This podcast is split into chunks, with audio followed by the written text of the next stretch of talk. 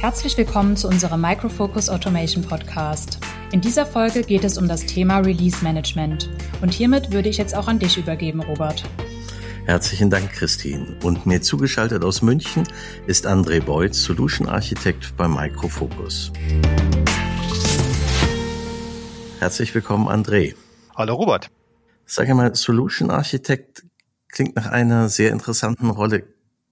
Was verbirgt sich genau dahinter?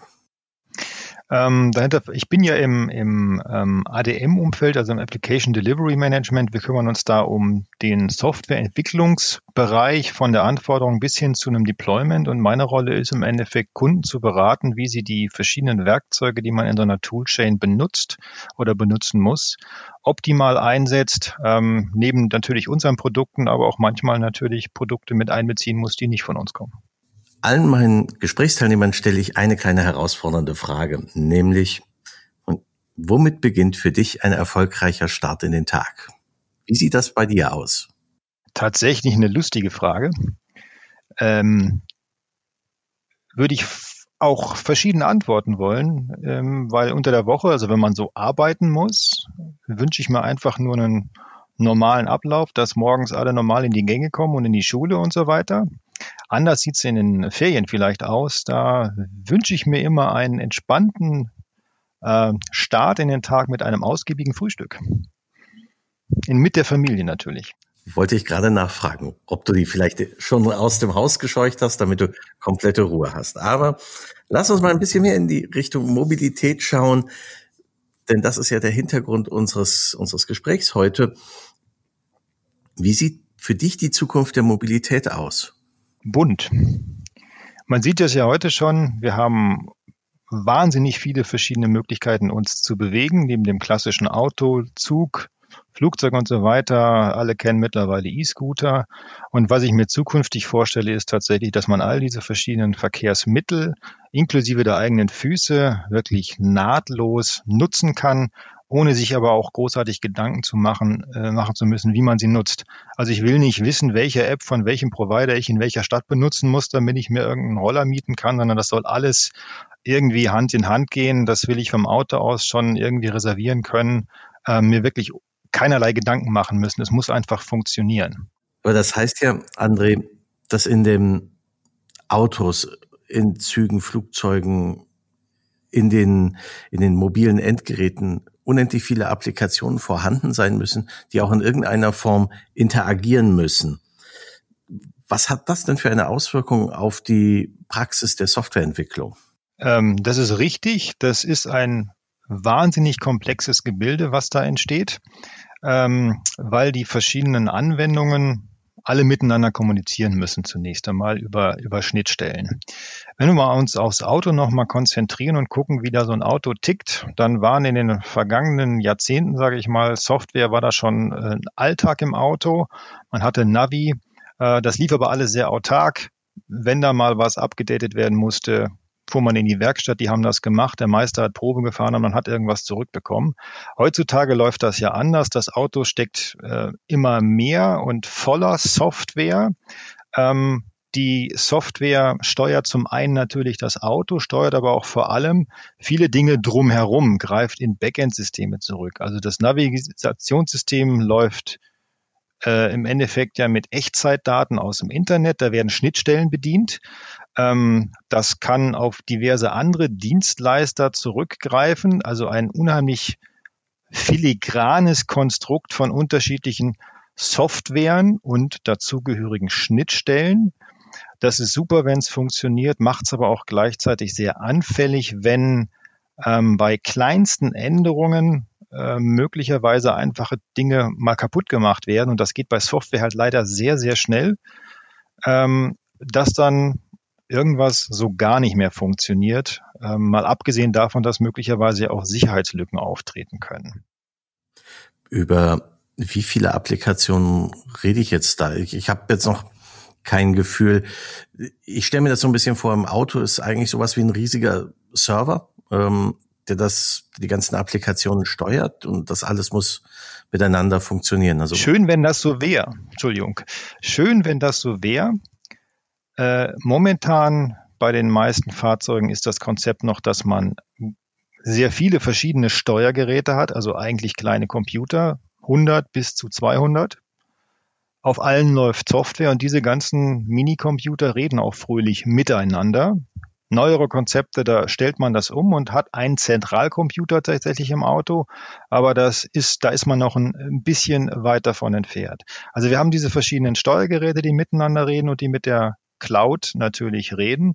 Diese Steuergeräte haben und die Software darauf haben unter, untereinander Abhängigkeiten, also die kommen von verschiedenen Herstellern, Zulieferern, haben verschiedene Versionsstände. Diese Versionsstände müssen aber zueinander stimmig sein, damit sie richtig funktionieren.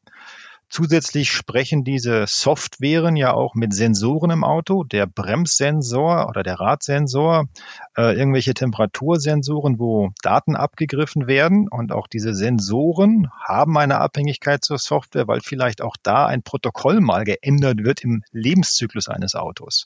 Also auch da sieht man technische Abhängigkeiten zwischen Hardware und Software untereinander. Macht es nochmal komplizierter. Gibt es da denn Ansätze, wie man diese Komplexität managen kann?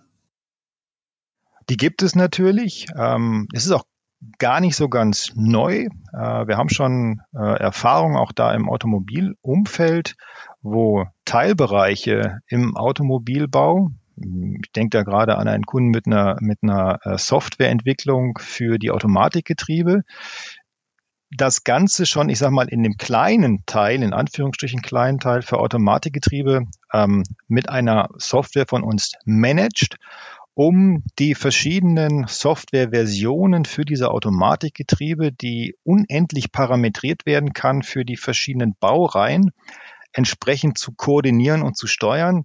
Und zwar möglichst automatisiert ähm, und so dass der Mensch möglichst wenig eingreifen muss, weil diese vielen, vielen Abhängigkeiten, die es da gibt, äh, der Mensch häufig gar nicht mehr überblicken kann und die Maschine, respektive dann ein Release-Management, ein zentrales, möglichst koordinativ eingreifen kann und dem Menschen nur noch die Infos gibt, die er greifen kann und auch entsprechend Entscheidungen dafür treffen kann, welche Version von ähm, welcher Software jetzt für welche Fahrzeugbaureihe tatsächlich freigegeben werden kann und dann auch wirklich ausgebracht werden kann.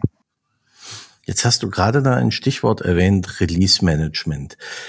Kannst du ein bisschen erklären, was Release Management bedeutet?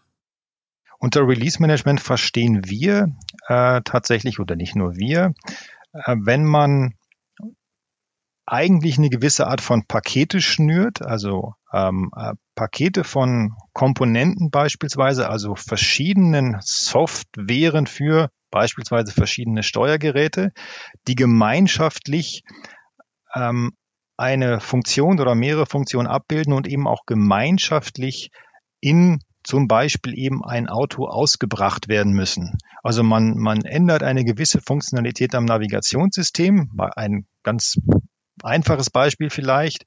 Und da ändere ich aber vielleicht nicht nur die Navigationssoftware, sondern muss auch noch andere Elemente in anderen Steuergeräten updaten. Und ein Release bedeutet also nicht nur neue Software für, für das Navi, sondern auch noch neue Software für vielleicht irgendwelche Sensorsteuerung oder sonst irgendwas. Und das zusammen ergibt im Endeffekt die Änderung und ich muss dafür sorgen, dass diese Änderung in der Gesamtheit äh, in sich konsistent ist, getestet ist und dann auch wirklich gemeinschaftlich auf das Fahrzeug verbracht wird. Und ich muss natürlich auch dabei sicherstellen, dass ähm, alle rechtlichen Aspekte geprüft sind, äh, ob irgendwelche Freigaben erfolgt sind vom KBA oder sonst wem, die da manchmal mitreden müssen, ähm, dass ich da auch auf rechtlich auf der sicheren Seite bin. KBA, kannst du das kurz nochmal ausführen? Äh, das heißt, Entschuldigung, das heißt Kraftfahrzeugbundesamt ähm, im, im, zu Beginn oder auch in den letzten Jahren war das mit dem Diesel immer so ein bisschen Problem und da wurden Softwaren in Autos benutzt, die nicht so ganz den Vorgaben entsprachen. Und äh, da haben die meisten Autohersteller mittlerweile ein großes Augenmerk darauf, dass keine Software mehr in ein Auto kommt, wo das KBA nicht seinen ähm, sozusagen grünen Haken dran gesetzt hat. Und Release Management steht dann also in diesem Zusammenhang nicht nur für ein Konzept, sondern auch für einen Lösungsansatz, also etwas, was sich in irgendeiner Form systemisch abbilden lässt, wo all diese Komponenten vom Release-Planung über Testing bis zur Ausbringung zusammengeführt werden. Richtig. Also Release Management ist im Endeffekt das Topic. Manche Kunden fassen das auch unter Config Management zusammen. Da gibt es nicht immer eine eindeutige Beschreibung. Und unser, wir haben ein Produkt dafür, was ähm, Kunden dabei unterstützt, ein Release Management wirklich durchgängig äh, umsetzen zu können. Und das heißt Release Control, also das ist der Name des Produktes, äh, das sich dann tatsächlich aber um alle Belange eines Release Managements kümmert. Ich würde dir gerne noch eine abschließende Frage stellen. Wenn du einen Vorschlag machen könntest für Unternehmen der Automobilbranche, um das Release Management besser zu gestalten. Wie würde dieser Vorschlag aussehen? Naja, ein Vorschlag ins Blaue ist immer ein bisschen schwierig. Das hängt ja von der Situation ab, wo der Kunde sich gerade befindet. Ähm, aber ein Vorschlag, den wir tatsächlich immer machen, ist, äh, dieses äh, Ganze wirklich auch zentral und systemisch zu betrachten und das nicht als Randnotiz irgendwo in einer Fachabteilung zu versenken, sondern das ist so wichtig und hat so zentrale oder ähm, kann so schwierige Auswirkungen haben, dass es dafür eine zentrale Instanz braucht und ein zentrales Tooling, was tatsächlich ähm, alle Aktivitäten rund um ein Release-Management koordiniert und steuert. Und dafür braucht es tatsächlich auch eine technische Unterstützung. Und das empfehlen wir auch wirklich jedem Kunden, so etwas zu implementieren und sich nicht auf Excel zu verlassen, was tatsächlich in vielen Fällen passiert. Herzlichen Dank, André. Gerne. Vielen Dank, Robert und André, für dieses interessante Gespräch zum Thema Release Management. Hören Sie sich gerne auch noch die anderen Folgen unseres Automation Podcasts an.